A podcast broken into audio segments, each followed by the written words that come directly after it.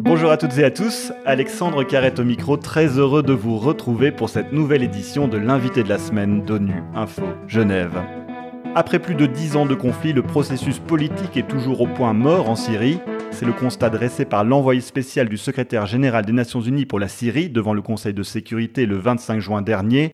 Geir Pedersen a regretté, je cite, que le gouffre de méfiance entre les partis et la complexité de la situation sur le terrain rendent improbable toute avancée rapide vers un règlement global.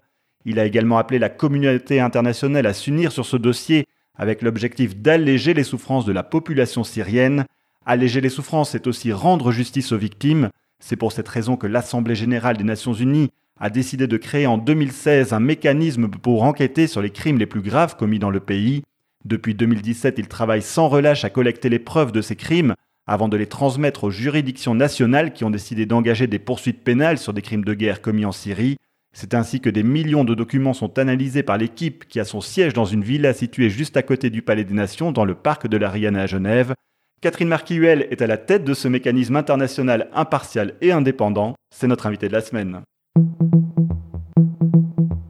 Catherine Marquihuel, bonjour. Bonjour. Un grand merci de nous recevoir ici dans la villa. Alors, après plus de dix ans de conflit en Syrie, quelle est, selon vos informations, la situation aujourd'hui sur le terrain?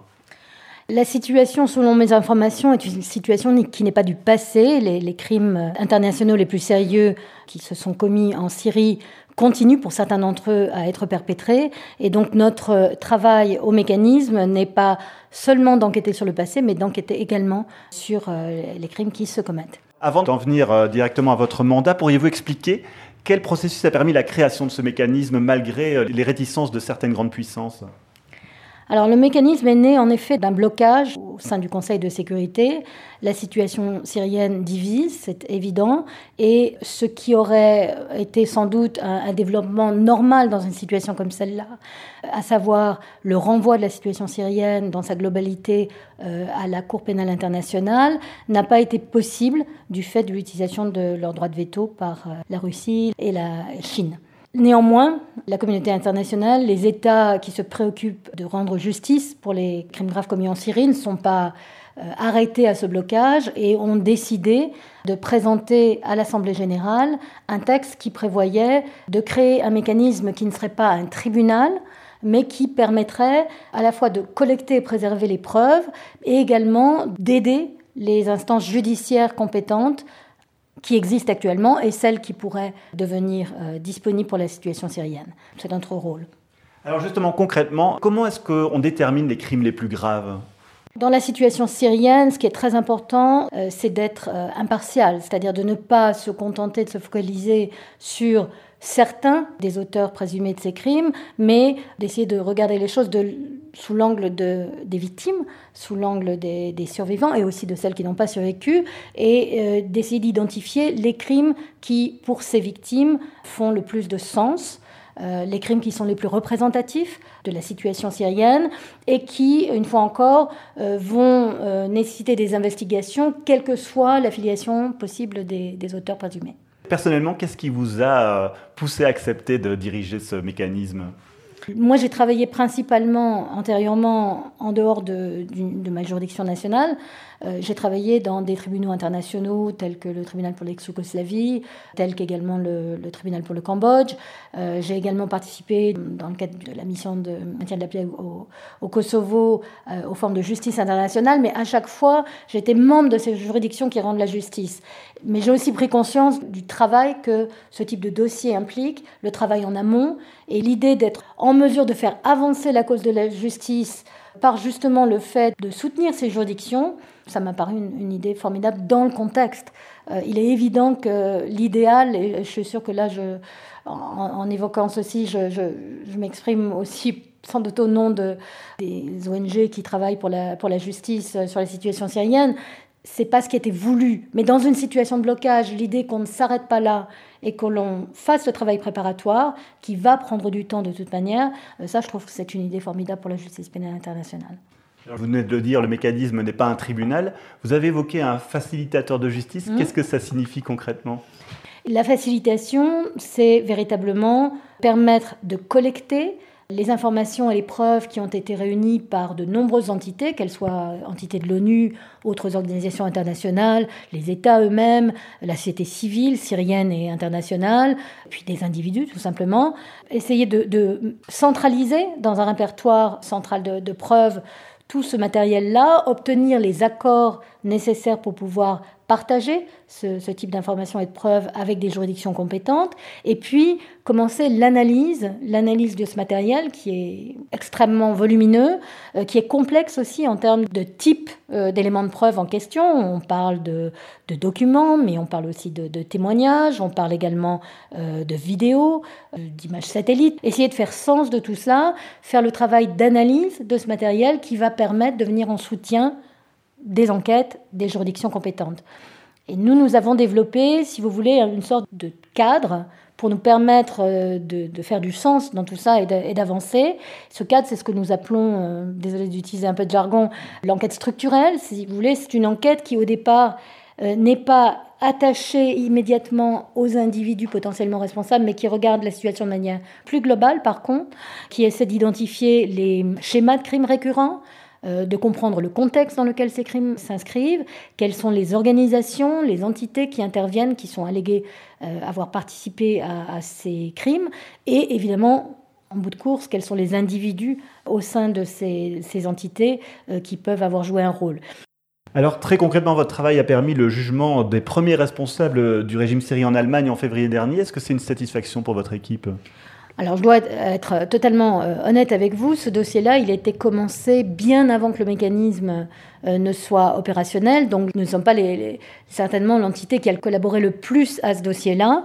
C'est une satisfaction à bien des égards en fait, parce que depuis que les juridictions, notamment européennes, euh, avaient euh, commencé euh, des enquêtes et, tenu des procès sur des crimes commis en Syrie, sur des crimes graves commis en Syrie, il y avait quand même un assez large nombre de procès qui concernaient les membres de Daesh, qui concernaient certains groupes, et aussi pour ce qui est d'allégations impliquant des, officiels du gouvernement syrien, les enquêtes à l'époque étaient principalement ciblées sur des personnes de pas très haut niveau dans la hiérarchie le développement de ces enquêtes, et notamment des enquêtes structurelles euh, de pays comme la France, comme l'Allemagne, comme la Suède et, d'autres, ont permis en fait d'émettre des mandats d'arrêt internationaux concernant des, personnes à plus, de plus haut niveau. Et donc des procès comme celui de Koblenz, ils sont importants à un double titre. Ils commencent à, tout d'abord, la Cour émet des conclusions qui sont importantes sur l'existence d'une attaque généralisée ou systématique contre une population civile. C'est un des éléments qui permet de retenir euh, une qualification de crime contre l'humanité. Et puis, le jugement montre un système. Les, crimes commis en détention, la torture, euh, les meurtres en détention sont des éléments qui sont évidemment emblématiques pour la situation syrienne. Et, oui, qu'un premier procès, même si aux yeux des victimes, j'ai totalement conscience qu'ils doivent se dire, bon, euh, c'est peut-être pas le, niveau euh, de responsabilité que nous attendons, c'est peut-être pas la justice que nous attendons au final, mais c'est un début très important. On vient d'évoquer vos relations avec les juridictions. Comment ça se passe avec la société civile syrienne? Alors, ce sont des interlocuteurs pour nous extrêmement importants. Je parlais tout à l'heure du contexte euh, des crimes.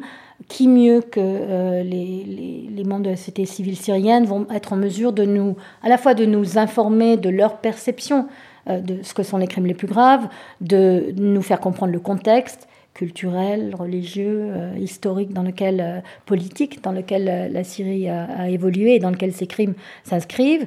Et puis, ils sont aussi des interlocuteurs importants parce que pour certains d'entre eux, et, nombre d'entre eux, ils ont fait ce travail de collection d'éléments de preuve. Donc, ils sont des interlocuteurs parce que nous, voulons les convaincre de l'intérêt que partager avec le mécanisme les informations qu'ils ont recueillies, souvent à un grand prix pour leur sécurité, et pour certains pour leur vie, euh, c'est un moyen justement de mettre ce matériel-là au service de non pas une enquête, mais de centaines d'enquêtes, comme je vous l'ai expliqué. Alors, inutile de rappeler que vous touchez des, dossiers très très sensibles. Est-ce que vous ou votre équipe, vous subissez des pressions extérieures?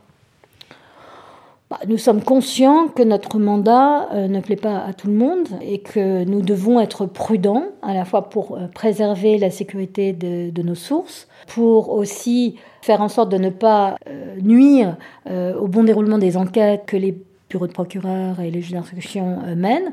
Donc c'est forcément un rôle de grande discrétion de notre part sur un certain nombre de sujets. Des pressions à proprement parler, euh, je dirais non, si ce n'est la pression de rester impartial, de ne pas euh, se détourner des sources éventuelles qui sont importantes dans le cas de la situation syrienne et qui peuvent avoir des intérêts très divergents. Donc ça, c'est la pression, la pression de, faire notre travail bien, de ne pas trahir les attentes des victimes, mais des pressions au sens où je pense vous l'entendiez, non, pas vraiment. En revanche, c'est vrai que nous subissons des blocages, nous aussi. Euh, nous n'avons pas accès au territoire syrien, euh, nous n'avons pas nécessairement de volonté de coopérer avec nous de la part de certains États, qui pourraient être des sources très importantes d'éléments d'information et de preuves s'agissant des crimes commis en série, mais nous continuons à approcher ces États, nous continuons à essayer de les convaincre qu'ils doivent prendre leur part. Compte tenu de ce que vous venez d'expliquer, vous êtes confiante sur la suite du mandat, que ce qui va se passer? Oui, moi je suis consciente, je suis confiante, pardon, et consciente des, difficultés de ce mandat. Je suis confiante parce que je pense que nous progressons à la fois euh, sur des, échelles de temps euh, qui sont parallèles, c'est-à-dire nous essayons de répondre au plus vite, dans la mesure de moyens, aux requêtes qui concernent des, enquêtes en cours. Nous essayons même de devancer leurs attentes quelque part en leur proposant de manière proactive euh, de l'aide dans certains cas.